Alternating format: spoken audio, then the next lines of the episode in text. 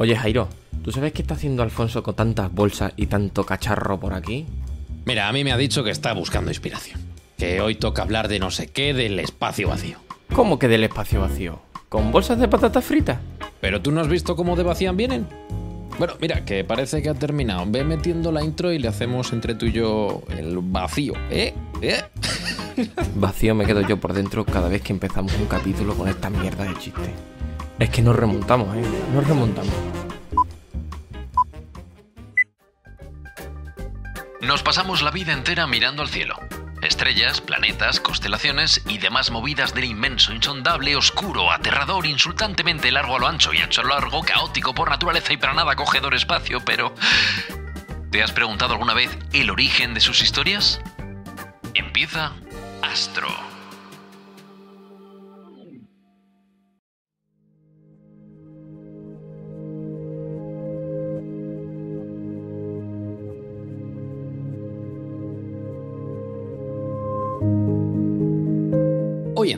Cuando hablamos de espacio, podemos hablar de tres cosas.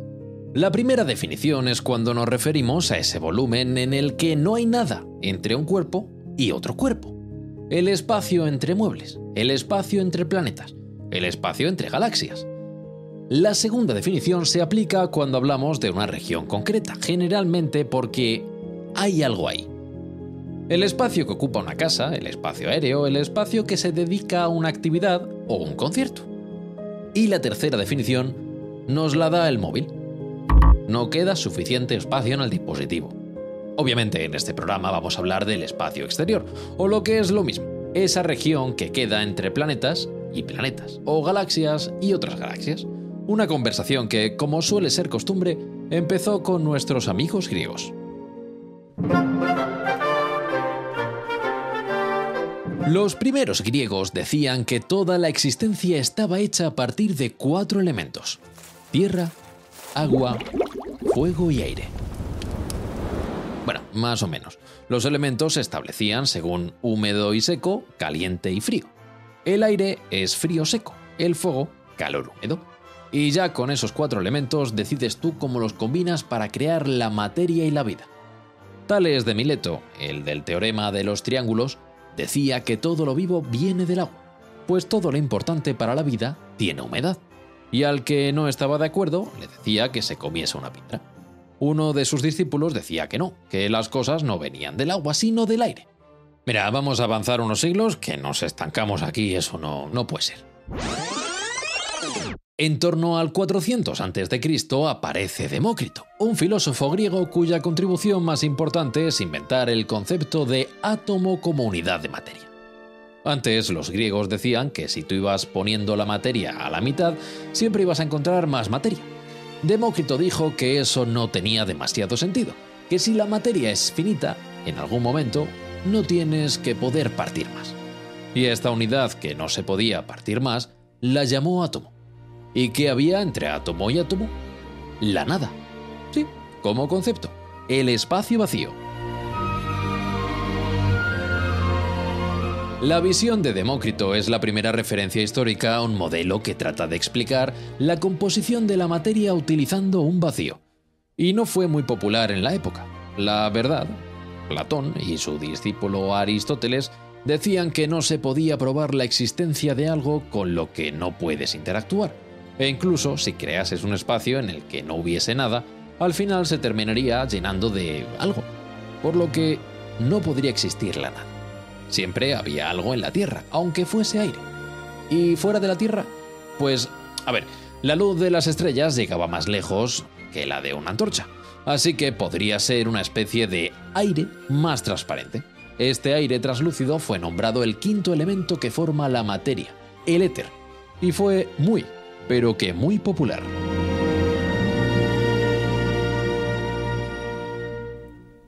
Así es como entramos en la histórica lucha sobre de qué está hecho el espacio exterior, éter o vacío.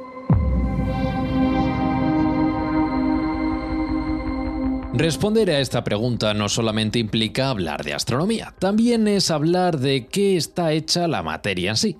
Durante la Edad Media, tanto el mundo cristiano como el mundo musulmán decían que la existencia del vacío era indefendible, Y viendo la expansión de los gases, todo tenía que tener una masa. Por muy, muy, muy pequeña que fuese, al final, esta no sería nunca cero. La sociedad científica del momento entró en un miedo al vacío, un horror vacui que tardó siglos en ser superado. Habría que esperar a que en 1643 Torricelli inventase el barómetro. Cogió un tubo transparente cerrado por un extremo y lo llenó de mercurio hasta arriba. Tapó con el dedo el tubo y sumergió todo en un charco de mercurio. Asombrado, Torricelli vio cómo el nivel del mercurio descendía, dejando un espacio que solo podía estar relleno de nada. Estaba vacío. La invención del barómetro de Torricelli y la posterior medición de distintos niveles de vacío y presión a manos de Pascal demostraban que el vacío existía.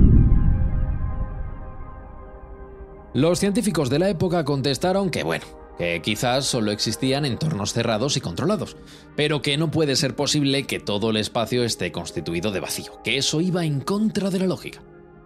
A ver, hay que entender una cosa de los científicos de hasta la época de Newton no conocían la posibilidad de que dos cuerpos interactuasen si no era a nivel físico. Las fuerzas se transmitían por contacto.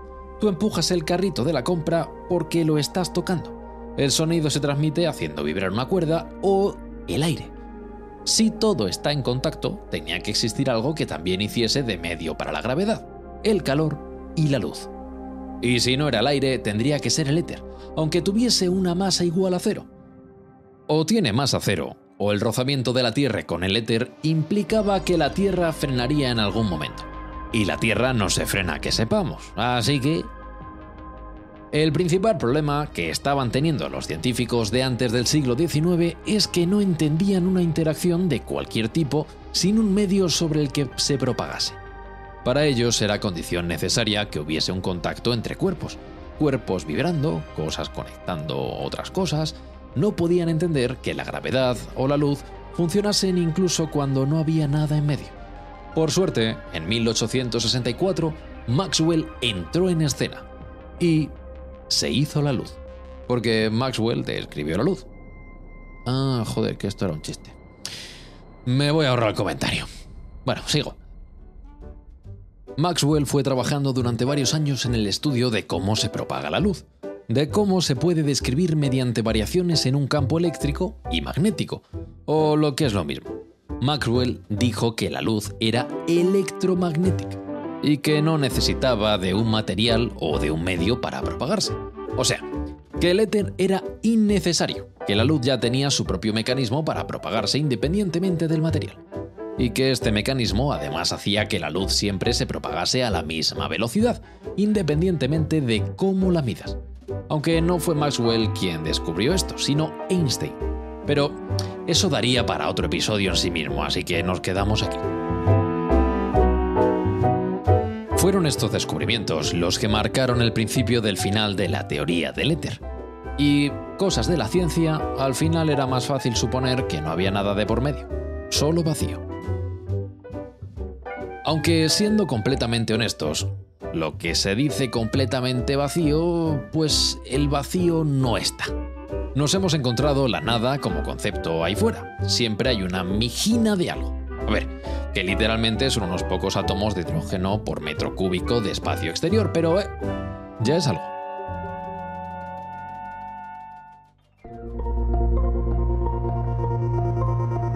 Más o menos, a partir de los 80 kilómetros por encima de la superficie terrestre, la NASA ya habla de viaje espacial, aunque la falta de atmósfera resulta mortal bastante antes, en torno a los 19 kilómetros, también conocido como el límite de Armstrong. Este nombre no lo puso el astronauta Neil Armstrong, sino el médico estadounidense Harry Armstrong, que determinó que por encima de esa altitud se evaporaban todos los fluidos corporales, o sea, que necesitas un traje de astronauta si quieres seguir viviendo, si no, al carajo.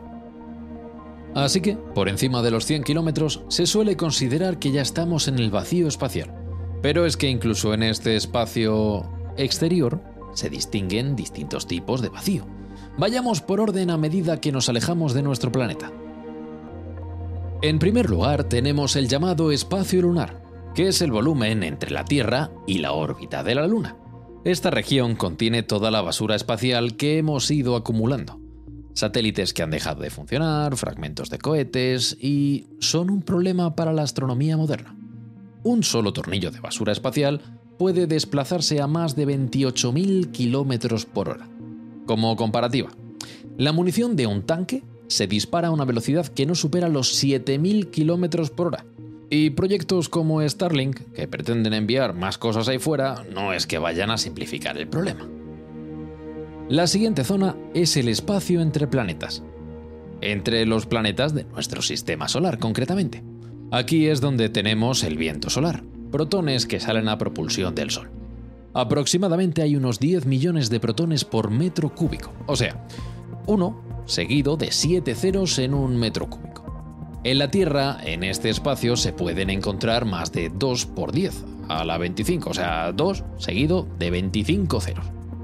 Si continuamos alejándonos de la Tierra, pues llegaremos a lo que se denomina espacio interestelar, que es el espacio entre estrellas de la misma galaxia. Aquí bajamos un poquito más la cantidad de partículas, pasando a un millón por metro cúbico. En este caso, en torno al 70% de la masa interestelar consiste en rayos cósmicos, campos magnéticos y átomos de hidrógeno solitarios. La mayor parte del resto consiste en átomos de helio aunque a veces encuentras algunos núcleos más pesados, como el carbono, producto de la fusión nuclear de estrellas que ya están demasiado viejas. Nos queda salir de la galaxia y hablar del espacio entre galaxias. Este espacio intergaláctico está constituido principalmente por un plasma supercaliente de algunas moléculas de hidrógeno. En este caso, hay de media entre una y 200 moléculas de hidrógeno por cada metro cúbico. Vamos, dependiendo de dónde te pongas a contar. Difícil conseguir más vacío que eso. En realidad, la mayor parte de todo este vacío tiene asociada una masa que no tenemos claro a qué se debe. Porque más partículas no vemos. Esta masa de origen desconocido es lo que se conoce como materia oscura y trae a los científicos de cabeza. Constituye aproximadamente el 27% de la masa, de la masa del universo, y es responsable de que el universo sea el que es hoy en día. Pero buena suerte tratando de determinar qué es con un telescopio. No reacciona ante ningún tipo de radiación electromagnética. Y si no lo podemos ver, a ver cómo lo estudiamos. Quizás el espacio exterior esté mayormente vacío o lleno de cosas que aún no comprendemos qué son. Pero tenemos claro que este programa ya está lleno y que tenemos que irlo acabando. Muchísimas gracias a todos los que nos vais escuchando episodio a episodio. Y por supuesto, a Maxwell, que se le considera el padre del electromagnetismo. A guion le flipa. Bueno, nos vemos en el próximo episodio para aprender un poquito más de nuestro universo. ¡Astro pronto!